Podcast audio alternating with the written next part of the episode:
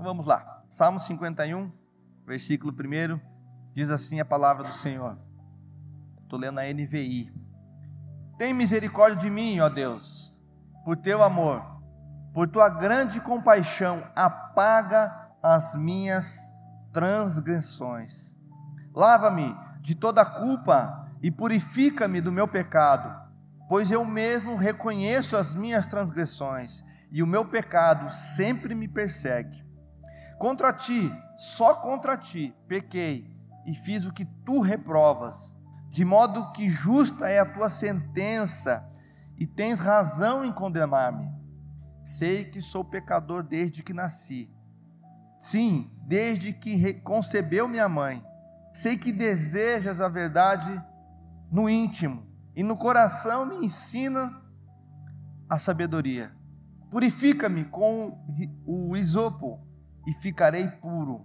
Lava-me e mais branco do que a neve serei. Faze-me ouvir de novo júbilo e alegria, e os ossos que esmagastes enxutarão. Esconde o rosto dos meus pecados e apaga todas as minhas iniquidades. Cria em mim um coração puro, ó Deus, e renova dentro de mim um espírito estável.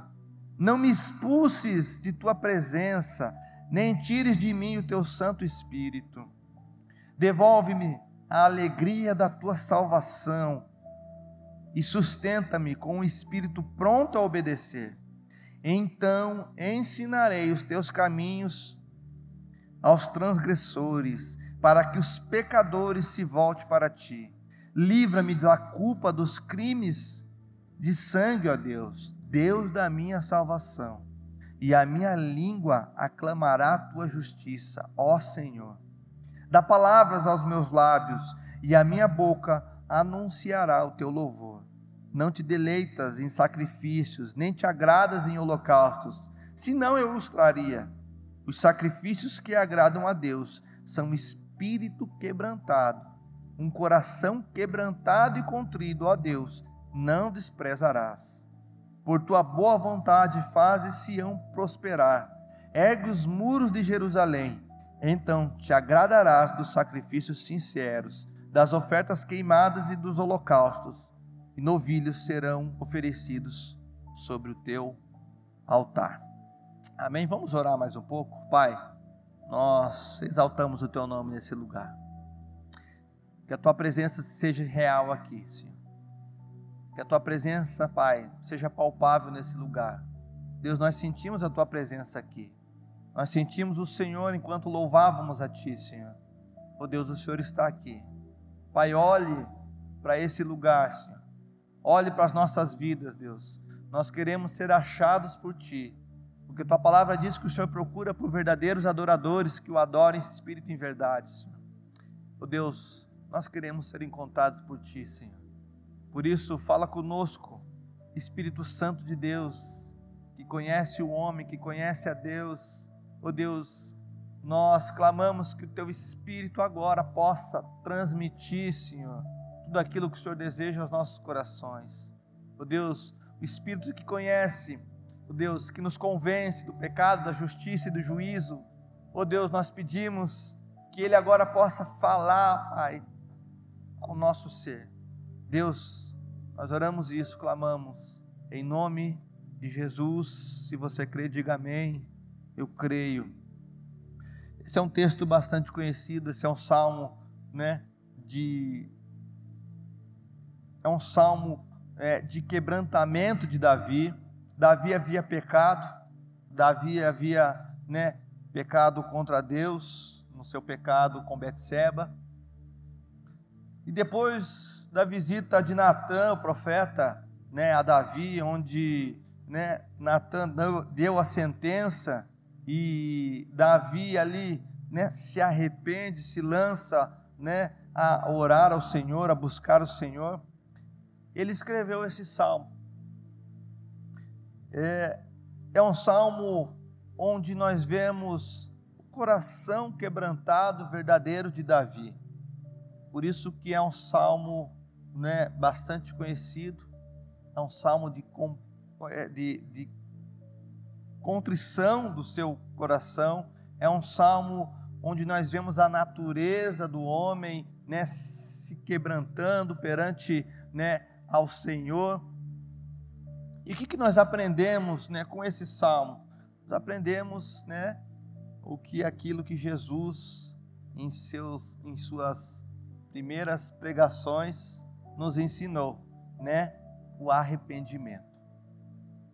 Muito pouco hoje, irmãos, nós temos falado de arrependimento, mas arrependimento, né, foi o primeiro ato de Jesus, uma ordenança dele. Algo que eu e você precisamos aprender, algo que nós precisamos, né, trabalhar nas nossas vidas é o arrependimento. Jesus fala, né, no Evangelho segundo Mateus, capítulo 4, verso 17. Daí em diante, Jesus começou a pregar: arrependei-se, pois o reino dos céus está próximo. Então a primícia do ministério de Jesus ali, né, quando ele começou a pregar, foi, né, pregar sobre arrependimento. Arrependimento do grego metanoia, né, que de acordo com a concordância de Strong, né, ele significa pensar depois, né? Ele significa uma decisão que resulta em uma mudança de ideia, que sucessivamente leva à mudança de objetivo e ação. Então, irmãos, algo corriqueiro, algo que deve ser trabalhado nas nossas vidas diariamente, né? É o arrependimento. E hoje nós falamos muito pouco de arrependimento. Porque nós não gostamos de falar de arrependimento. Porque o arrependimento precisa quebrar as cadeias de orgulho nossa. Precisa nos quebrantar. Precisa, né, que nós se curvemos diante de Deus. Né? O arrependimento nos leva à humilhação, nos leva, né, a se prostrar, a né, dar o braço a torcer, como diz né, o ditado popular. O arrependimento nos leva né, a mudar nossa rota. Mas é algo extremamente necessário na vida do crente, irmãos, o arrependimento. O tema da minha mensagem hoje é a honra do arrependimento. A honra do arrependimento. Todo homem, toda mulher precisa se arrepender. Toda pessoa que tem um novo nascimento, ela precisa entender a sua condição pecaminosa. Arrepender. Nós nascemos com o DNA do pecado, eu vou falar um pouco sobre isso. Nós nascemos com uma bagagem já do pecado. Se você ler o Salmo 51, né, Davi fala, né, que nasceu em pecado desde que concebeu sua mãe. Nós já nascemos com isso. E é necessário que todo homem né, e toda mulher que deseje ter um encontro real e verdadeiro com Jesus, é necessário arrependimento. Arrependimento do que? Das obras da carne. Arrependimento daquilo, né, que você tem feito, daquilo que você fez. Porque, irmãos, a Bíblia diz, né, que Romanos capítulo 5, versículo 12, apóstolo Paulo falando à igreja de Roma, diz assim: Portanto, da mesma forma como o pecado entrou no mundo por um homem, e pelo pecado a morte, assim também a morte veio a todos os homens, porque todos, diz a palavra, né? Todos pecaram. Então, a consequência do pecado é a morte. Toda consequência do pecado é a morte, né? Se você ler um pouquinho mais para frente, Romanos 6, versículo 23, a Bíblia diz que o salário do pecado é a morte, mas o dom gratuito de Deus é a vida eterna em Cristo Jesus, nosso Senhor. Posso ouvir um amém? Dom gratuito de Deus. Dom gratuito de Deus. É a vida eterna em Cristo Jesus. A Bíblia fala então que o salário, que o pagamento do pecado é a morte. Então, todos, aqu todos aqueles que transgridem, porque o pecado é uma transgressão da lei de Deus, o pecado né, é um, uma afronta a Deus, né? o pecado é uma desobediência explícita a Jesus, ao Criador, né? Porque é contrária ao caráter de Deus, diz que todo aquele que peca, ele tem um salário, e o salário é a morte. Por isso, irmãos, que é necessário um arrependimento puro e genuíno para todo crente.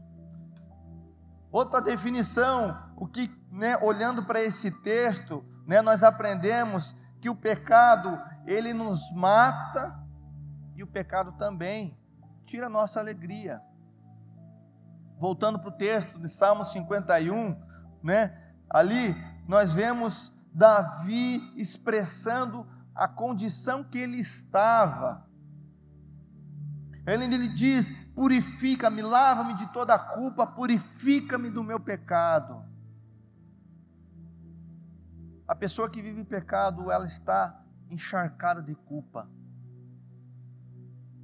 E precisa que haja né, um lavar, e esse lavar né, só vai acontecer na minha vida, na sua vida, quando nós entendemos que nós precisamos se arrepender. A Bíblia também fala que o pecado nos persegue. Pessoas que estão enlamaçadas ao pecado, vivendo uma vida né, totalmente contrária à vontade de Deus, né, não conseguem se, né, se, se livrar porque o pecado os persegue. A sua mente já está tão cauterizada né, que acha normal. Já conheceu pessoas assim? Que acham normal viver uma vida assim? Não é o plano de Deus para nós, irmão. Não é o plano de Deus para minha vida e para sua vida.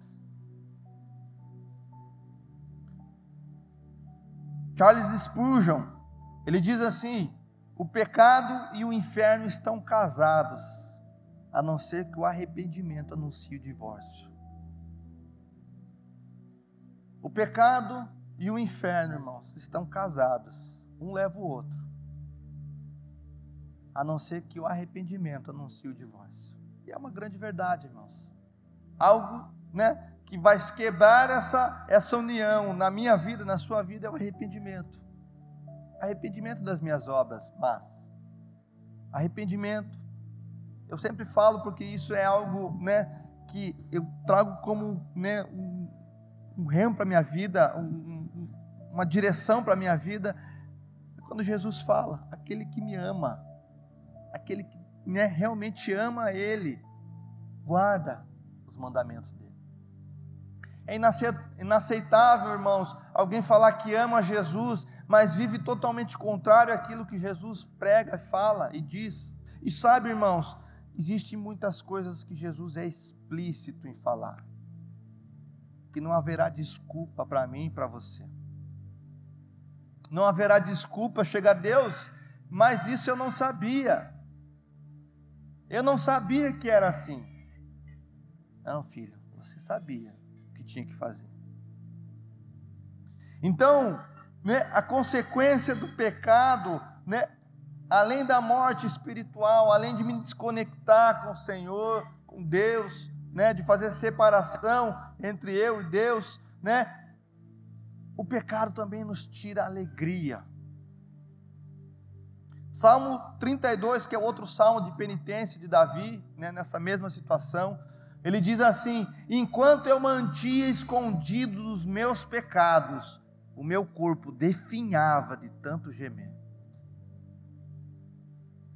Enquanto eu mantia escondido, enquanto eu guardava para mim, enquanto eu né, tentava de uma forma né, é, esconder, guardar, né, a Bíblia fala que o seu corpo padecia, definhava de tanto gemer, porque é isso que o pecado faz.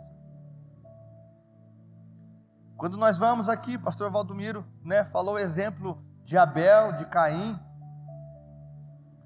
Quando o pecado entrou ao coração de Caim, lá em Gênesis capítulo 4, né? você percebe lendo o texto que a primeira característica que entrou, né, que moveu no coração de Caim foi uma mudança do seu semblante. A Bíblia fala lá, Gênesis capítulo 4, que quando né, o Senhor não aceitou a oferta de Caim, a Bíblia diz que Caim se enfureceu e seu rosto se transformou. O Senhor então disse a Caim: Por que você está furioso? Porque se transtornou o seu rosto? Se fizeres o bem, não será aceito. Mas, se não o fizer, saiba que o pecado ameaça a porta, pois ele deseja conquistá-lo, mas você deve dominá-lo. Então, olhando para esse homem, Caim, nós vemos que ele, quando não teve a definição, a aceitação da sua oferta, porque sua oferta foi feita de uma maneira errada, de uma maneira descompromissada, pastor Valdomiro falou sobre a oferta de Abel, né? que foi uma oferta de confiança, ele entregou para o Senhor aquilo que de primeiro veio na sua mão, né? ele esperou, né? decidiu confiar em Deus. Já Caim não, diz a palavra que no fim dos tempos, ou tipo, naquilo que sobrou, ele foi entregou ao Senhor. A confiança de Caim não estava no Senhor, confiança de Caim estava no seu próprio braço, na sua né, habilidade como lavrador de terras. E diz a palavra que isso né, fez com que Deus não aceitasse a sua oferta. Sabe, irmãos, vou saindo um pouco do texto. Existem ofertas que nós achamos, achamos que estamos agradando a Deus e na verdade nós não estamos agradando a Deus. Por quê? Porque Deus conhece o nosso coração. Deus sabe exatamente né, qual a disposição do nosso coração em ofertar a Ele. Por isso que diz a Bíblia que quando Jesus estava olhando o gasofilácio, vem aquela mulher e colocou né, suas míseras moedas lá. E aquilo mexeu com o coração de Jesus, porque ela entregou tudo que ela tinha.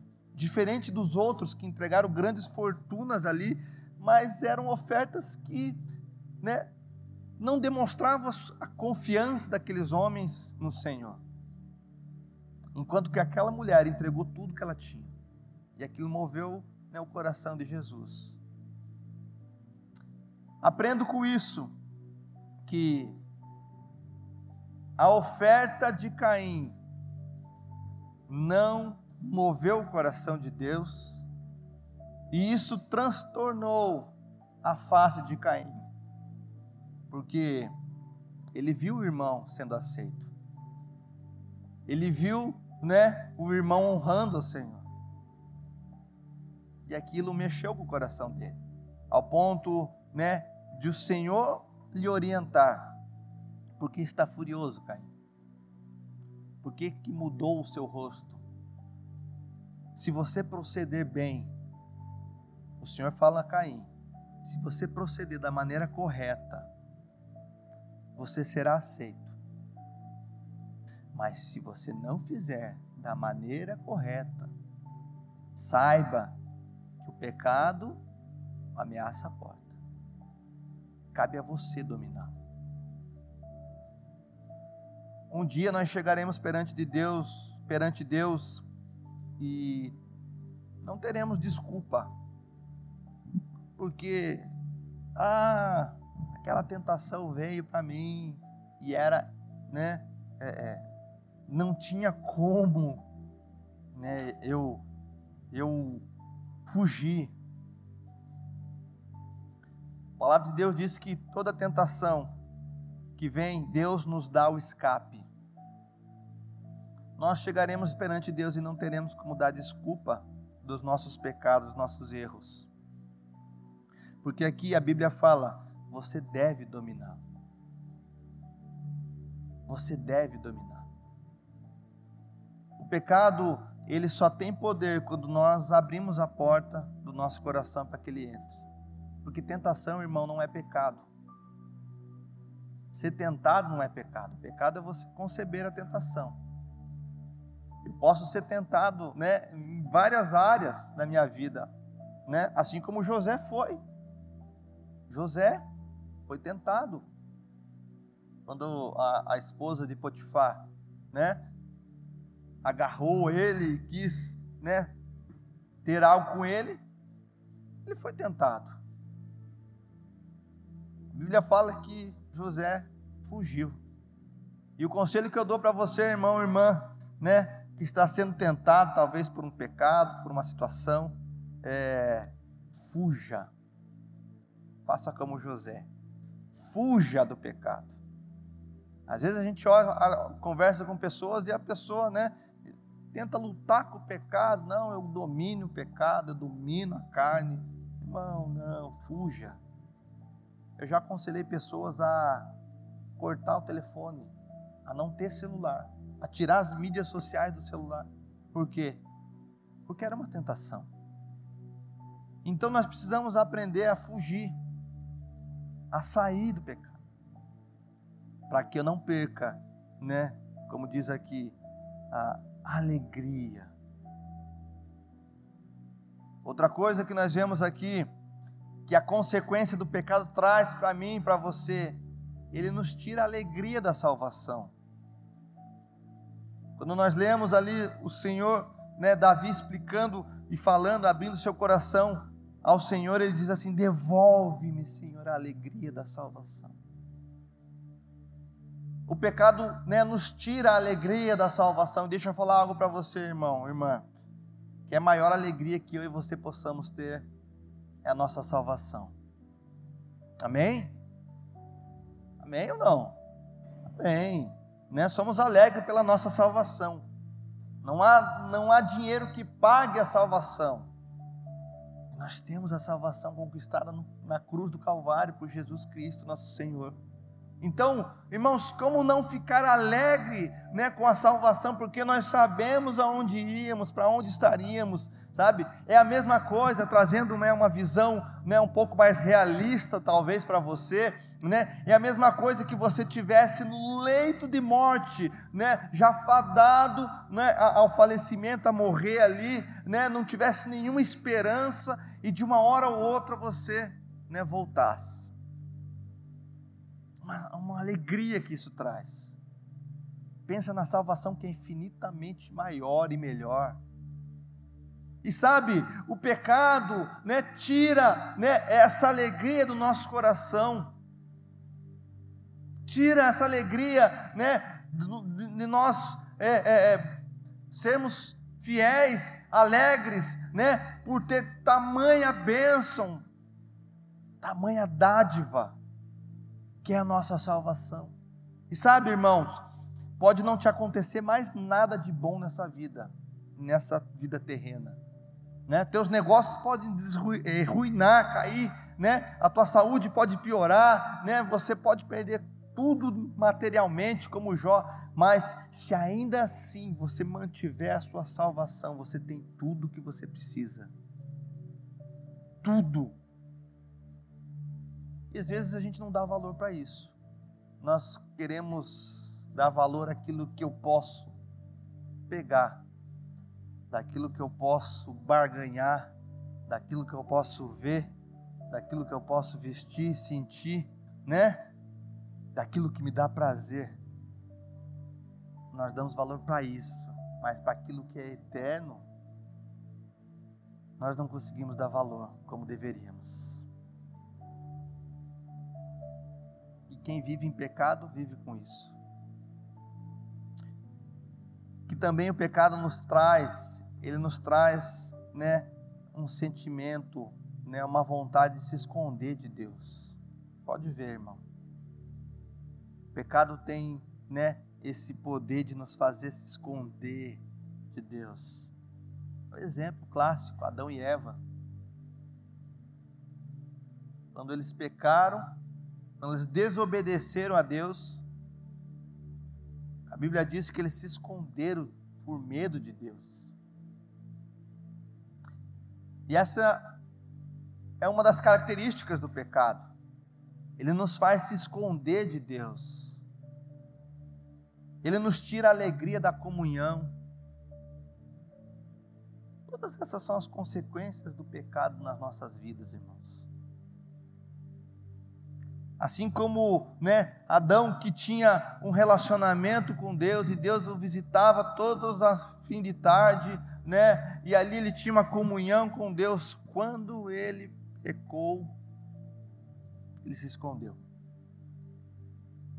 E sabe, né, essa, como eu disse, é uma característica né, de quando nós estamos né, enfiados né, no pecado nós se escondemos de Deus. A palavra já não é, não traz mais prazer. A comunhão não tem mais, né, com os irmãos já não tem mais graça. Pelo contrário, irmãos, a gente começa a ficar, né, venenoso. Venenoso, não é verdade? Já conheceu pessoas assim? Né? E hoje há uma grande, né, por causa da internet, há uma grande um grande número de pessoas né, que se dizem desigrejados. Que né, tende a falar: não, meu, minha comunhão é só com Deus, eu não preciso da igreja. Quando a Bíblia fala, oh, quão bom é que os irmãos estejam em comunhão. Oh, quão bom é, né, que os irmãos estejam juntos. Agrada o coração de Deus. Mas pessoas assim, né, falam isso, mas na verdade não têm a comunhão com Deus. Né? Normalmente nem buscam a Deus. É só talvez para querer é, avalizar né, o estilo de vida contrário à vontade de Deus. Porque essa é a consequência do pecado. E qual é a solução, irmão? Nós falamos ali agora. Olhando para esse texto, onde Davi rasgou o coração, onde Davi, né, se lançou, por isso que Davi é o homem segundo o coração de Deus. Você acha que Davi foi um homem perfeito? Sim ou não? Talvez aqui ninguém tenha cometido o pecado que ele cometeu, né? adultério, homicídio. Não só o homicídio de Urias, porque a gente liga-se muito no homicídio de Urias, que realmente foi pesado. Mas Davi não só mandou Urias, ele mandou um grupo de soldados à frente, nos quais Urias estava no meio. Então, se você olhar né, a história, não foi só o homicídio de Urias, Mas Davi tinha uma característica que fazia Deus olhar de uma forma diferente para ele: a prontidão em se arrepender. Por isso que Davi, dentro das suas limitações como homem, como nós, Davi, dentro dos seus erros e pecados, Davi era considerado e foi chamado do homem segundo o coração de Deus. Qual era a primeira, né, solução diante desse texto que nós lemos? É o reconhecimento da nossa condição. Irmãos, você precisa reconhecer, né, a sua condição. Não há arrependimento sem reconhecimento. Não há arrependimento, né, sem eu reconhecer que eu estou errado que eu preciso mudar. Como diz o termo né, grego, que eu preciso mudar, metanoia, mudança de mente, mudança de ideia. Não há arrependimento se eu não entender, irmãos. Pastor Luiz Hermínio diz que só eu só desfruto daquilo que eu conheço. Então o arrependimento só vem na minha vida, só vai acontecer se eu reconhecer a minha condição de erro. E todos nós erramos, porque a Bíblia fala todos pecaram. Diariamente eu preciso me arrepender dos meus erros, dos meus pensamentos, das minhas atitudes. Diariamente, irmãos. Às vezes a gente coloca, né, que os pastores, nós pastores somos super-heróis, mas irmão, irmão, se você conhecesse, né, ficasse um dia dentro da minha mente, você vai ver como eu erro, eu falho.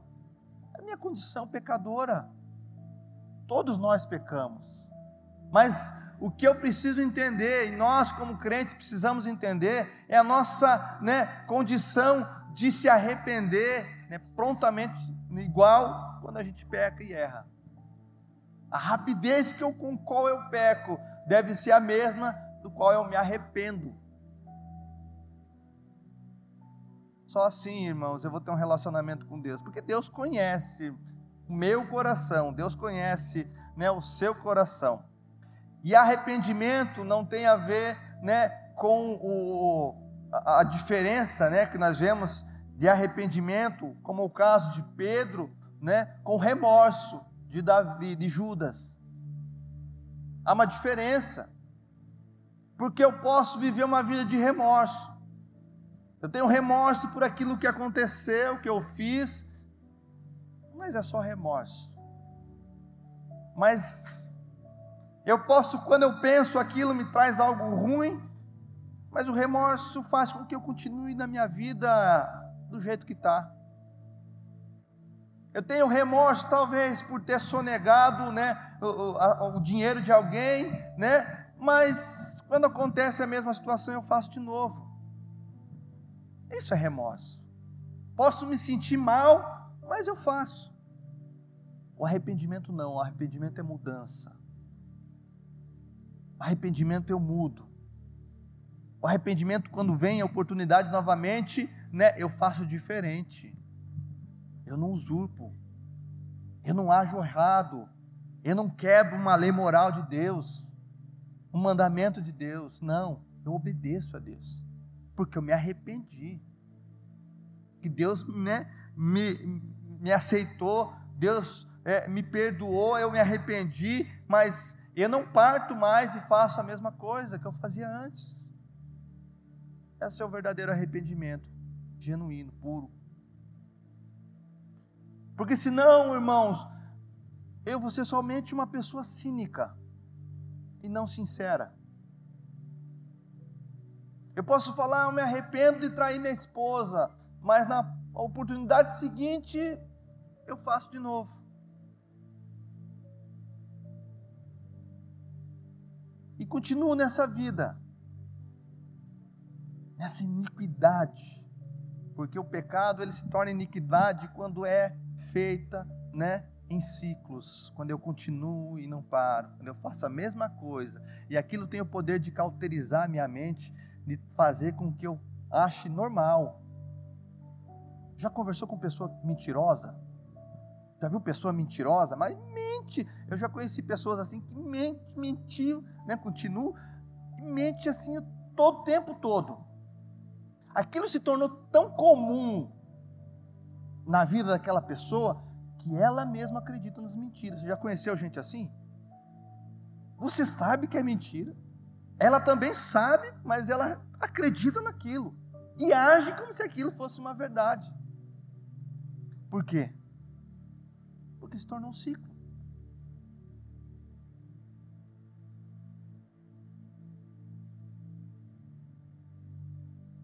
Acabou aqui. Voltou.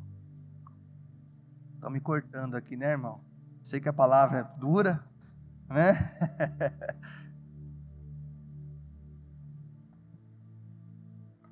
Acho que está com a bateria baixa. Então, a solução é o arrependimento, o reconhecimento da sua condição. Assumir os seus boletos, né? Uma frase muito conhecida onde eu né, devo falar, eu assumi meus boletos, assumi, né, as coisas que eu faço. Porque voltando, né, ao casal Adão e Eva, o grande problema hoje das pessoas é confessar que pecou, confessar que está errado. Nós temos, né, um problema lá desde o Éden, que nós seres humanos temos a facilidade de jogar os nossos erros nas costas dos outros.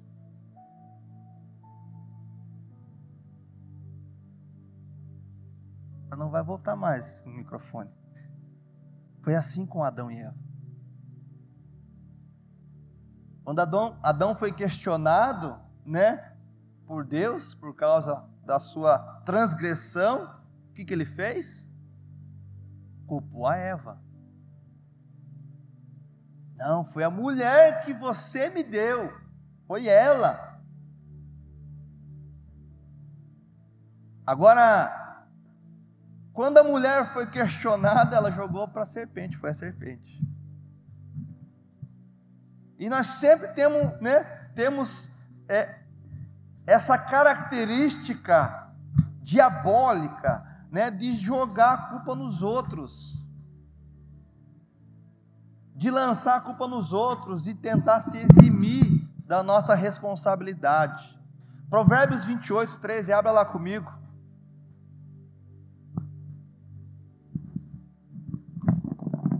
Provérbios, agora eu fiquei com voz de cantor. Provérbios 28, 13 diz assim: Quem esconde os seus pecados não prospera. Pensa, irmãos, isso aqui é forte, hein?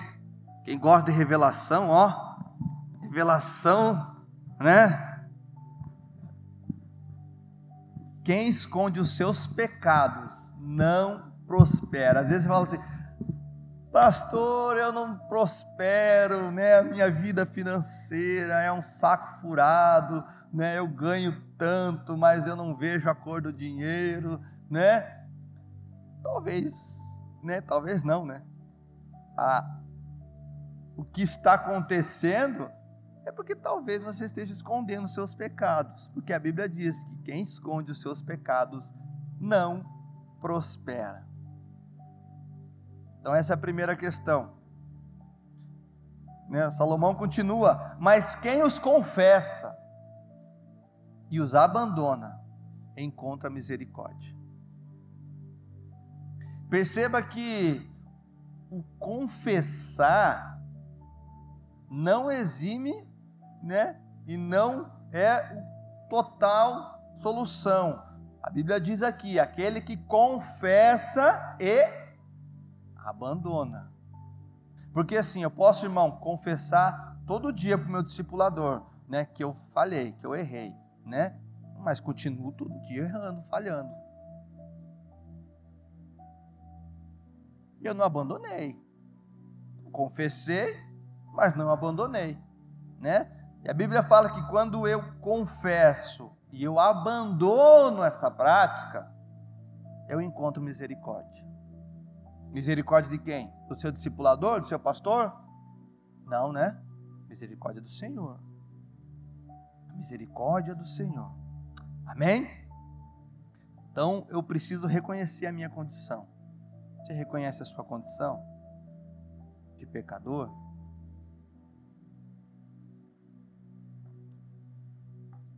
Esse é o primeiro passo. Esse é o primeiro passo, é reconhecer que eu preciso mudar. A solução, segundo passo, é quebrar o meu orgulho. Quebrar o meu orgulho. Davi falando, Salmo 51 lá, nós estamos usando como base. Os sacrifícios que agradam a Deus são o espírito quebrantado, um coração quebrantado, contrito. Ó Deus, não desprezas. O que vai fazer Deus não desprezar a minha oração? O que vai fazer Deus, né, mover, né, observar a minha oração? Não é o falar bonito, ó poderoso Deus, né? Deus das galáxias, infindável. Não, não é, não é ter um conhecimento de palavras, mas o que vai fazer, né? O que vai agradar o coração de Deus é um coração quebrantado da minha parte. O que é um coração quebrantado? É um coração, né, prostrado ao Senhor. É um coração, né, que busca, né, o reconhecimento de Deus. E só vai conseguir isso quem não for orgulhoso.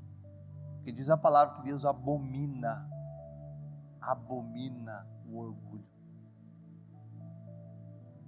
Por que que, olhando para a parábola do filho pródigo, lá em Lucas 15, qual foi o diferencial na vida daquele menino? Diz lá, Lucas 15, não precisa abrir, que diz que ele caindo em si, ele viu a situação que ele estava. Ele reconheceu que ele precisava né, voltar e buscar o perdão, o arrependimento. Ele não se importou, irmão, em voltar e trabalhar como servo. Ele não se importou, né, a talvez não ser aceito pelo pai, né? Mas ele voltou porque ele caiu em si. E sabe o que falta hoje para nós? É cairmos em si. Porque, né?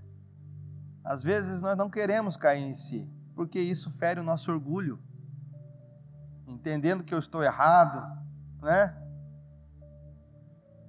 Fere, eu vou ter que me ajustar, vou ter que consertar, eu vou ter que prestar conta, eu vou ter que restituir, porque né, é, é, eu lesei alguém, eu falhei com alguém. Mas eu só vou ter né, essa graça de Deus na minha vida se eu quebrar o meu orgulho. Porque o orgulho ele produz dureza no coração. E consequentemente, né, é, é, e na verdade, o, o, orgulho normalmente é formado por uma autodefesa. A pessoa, né, se tornou orgulhosa por, por uma autodefesa dela mesma. Por ser, né, como diz, uma pessoa de dura serviço, pessoa que não se dobra, pessoa que tem dificuldade, né, em, em se relacionar, né, entender que está errado. Sabe, isso acontece muito em relacionamentos, irmão. Sabe, graças a Deus, né?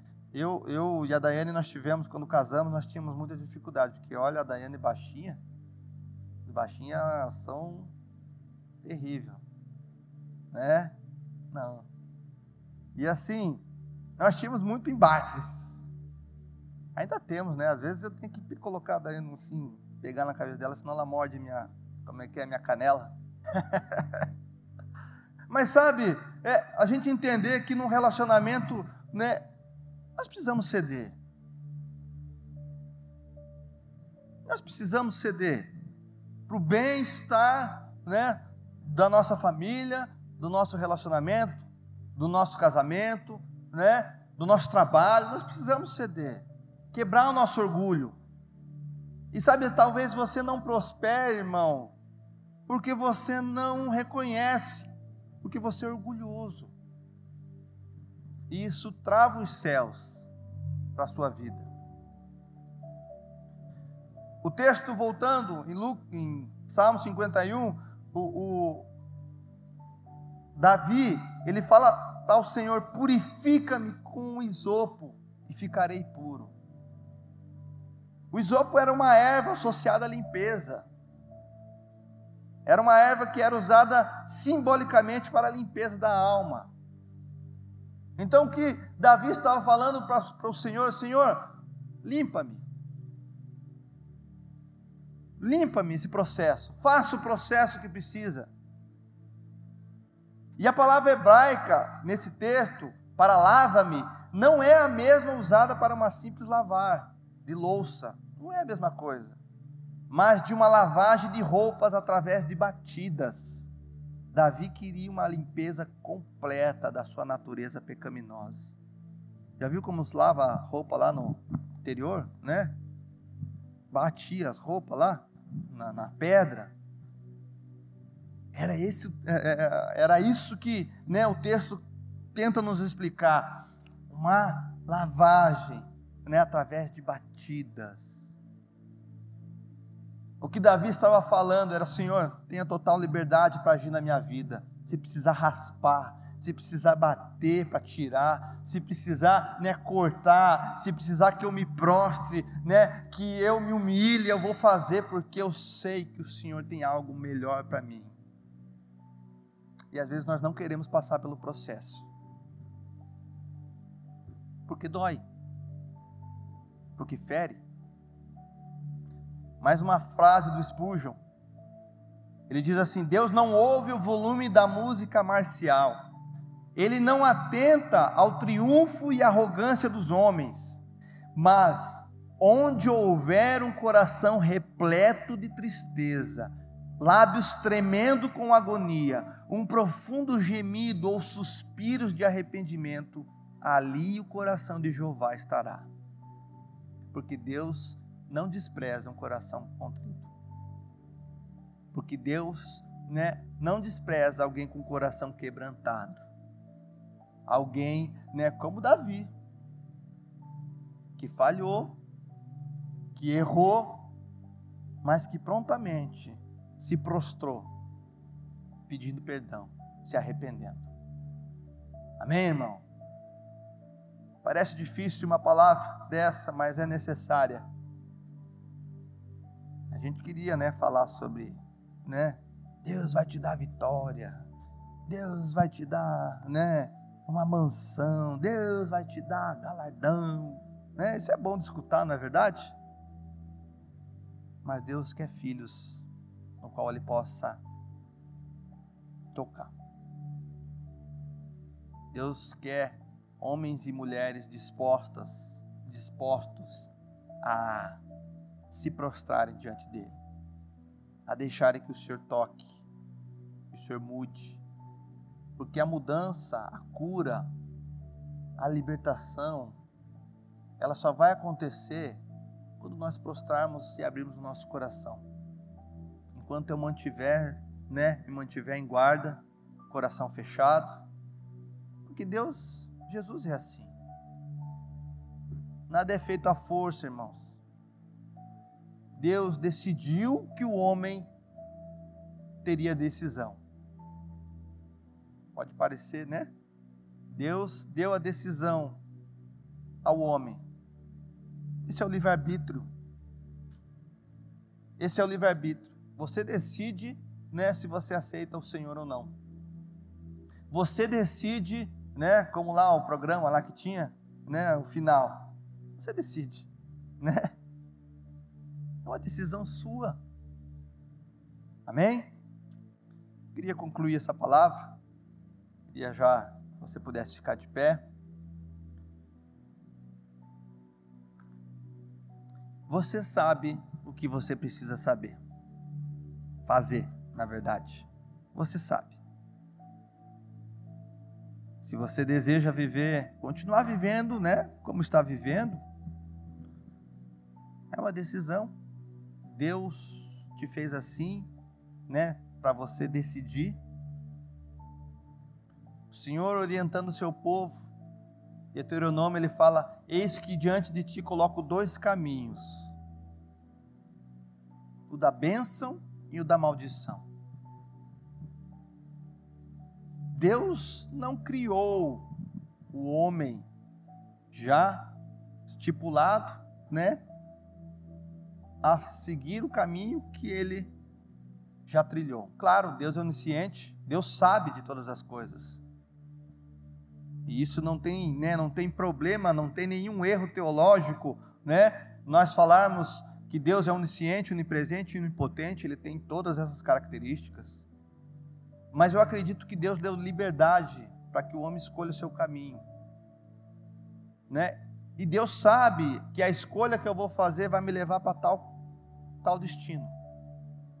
Porque é como se fosse, né, nós fôssemos formiguinhas e Deus, né, estivesse lá no alto e vendo o final da nossa vida né, a linha do tempo da nossa vida. Deus sabe se eu tomar uma posição e for para a esquerda, Ele sabe né, o final. Deus sabe se eu tomar uma decisão à direita, Ele sabe também o final. Isso é onisciência, onipresença e onipotência de Deus. Mas essa decisão é minha e sua. Por isso eu creio, irmãos, que Deus nos deu livre-arbítrio, nós somos criados com livre-arbítrio. Nós somos criados com livre-arbítrio. Eis que diante de ti, diz a palavra, eu coloco dois caminhos: a bênção e a maldição. E o Senhor ainda né, nos dá a chave, ele fala: escolhe a bênção. Escolhe esse caminho da bênção, que você não pereça. Para que você tenha, né, desfrute. E talvez, irmãos, o Espírito Santo esteja falando do seu coração agora. Assim como falou o coração de Pedro. Pedro, o apóstolo. Pedro, né? Aquele homem lá, fervoroso, inconstante. O mesmo homem que falava que ia seguir Jesus aonde quer que ele estivesse, né? Foi o mesmo homem que o negou três vezes. Pedro impulsivo, né? Que não esperava nem os outros discípulos falar, ele já se tomava à frente, né? Tu és o Cristo, filho do Deus vivo, né? Que cortou a orelha do Malco, né? Esse era o Pedro. E talvez seja a nossa situação, nós somos Pedro. E um dia Pedro, nessa sua impulsividade, não sei se existe essa palavra, mas ele teve que chegar diante do Senhor. Está lá em Lucas capítulo 22, versículo 60. Quando ele foi questionado pelas pessoas que estavam ali vendo Jesus sendo interrogado, uma dessas pessoas, né, falou: Conheço você, você não é aquele galileu, aquele que estava lá com Jesus. E Pedro responde assim: Pedro insistia: Homem, eu não compreendo o que diz. E logo estando ele a falar, cantou o galo. Então, voltando-se ao Senhor, Jesus no caso, fixou os olhos em Pedro. Pedro lembrou da palavra do Senhor, como lhe dissera: Hoje, três vezes me negará, antes de cantar o galo. Então Pedro, saindo dali, chorou amargamente. O livro de Marcos, nesse relato, conta um pouquinho diferente. Fala assim: E caindo em si, desatou a chorar. Quando Jesus olhou para Pedro e fez Pedro recordar da sua situação, fez Pedro ver quem ele era internamente, fez Pedro ver que ele não era uma Brastemp, né? Ele não era aquele cara. Fez Pedro ver a sua real situação. Eu já trouxe uma mensagem uma certa vez aqui, onde eu falo sobre esse olhar de Jesus para mim e para você. Nós somos Pedro. Nós somos Pedro. E Jesus talvez esteja olhando para você agora. Talvez da mesma forma, né? Que ele estava olhando para Pedro, não fisicamente, mas agora né, no seu ser, falando, se conectando com o Espírito Santo que está em você. Deixa eu falar três características sobre o olhar de Jesus na minha vida e na sua vida. Primeiro, o olhar de Jesus é cheio de amor. Jesus não te condena. Jesus né, olha para você com amor, porque Jesus ainda é o seu Salvador. Assim como aquela mulher né, adúltera, né, Jesus olha para aquela mulher, eu também não te condeno. Eu também te aceito. Mas vai, não peques mais. Então o olhar de Jesus é cheio de amor. Segundo, o olhar de Jesus é um olhar de quem não esmaga a cana quebrada. O que, que é isso, pastor? Jesus não né, pisoteia na sua situação. Talvez você esteja esmagado.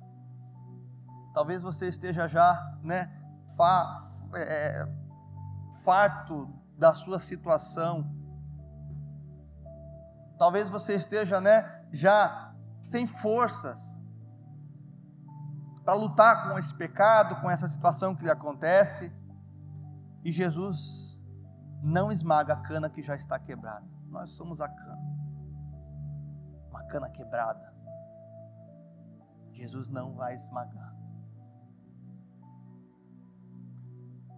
E terceiro, o olhar de Jesus é um olhar que penetra na sua alma, como penetrou na alma de Pedro, para o levar ao arrependimento. Eu queria orar com você. Não sei se o ministério de louvor vai subir. Mas assim, quando nós olhamos as epístolas, nós olhamos ali os relatos de Pedro, depois as suas cartas, ali o livro de Marcos, que Marcos era um discípulo de Pedro, muitos talvez se ouviu dele para relatar, para escrever. Nós podemos perceber que Pedro ele fala, não fala muito sobre as marcas da cruz. Você estudar, mas ele fala muito sobre o olhar de Jesus. Um olhar que compreende, um olhar que percebe todas as coisas, né, que busca as respostas nos nossos olhos, talvez. Eu queria orar com você.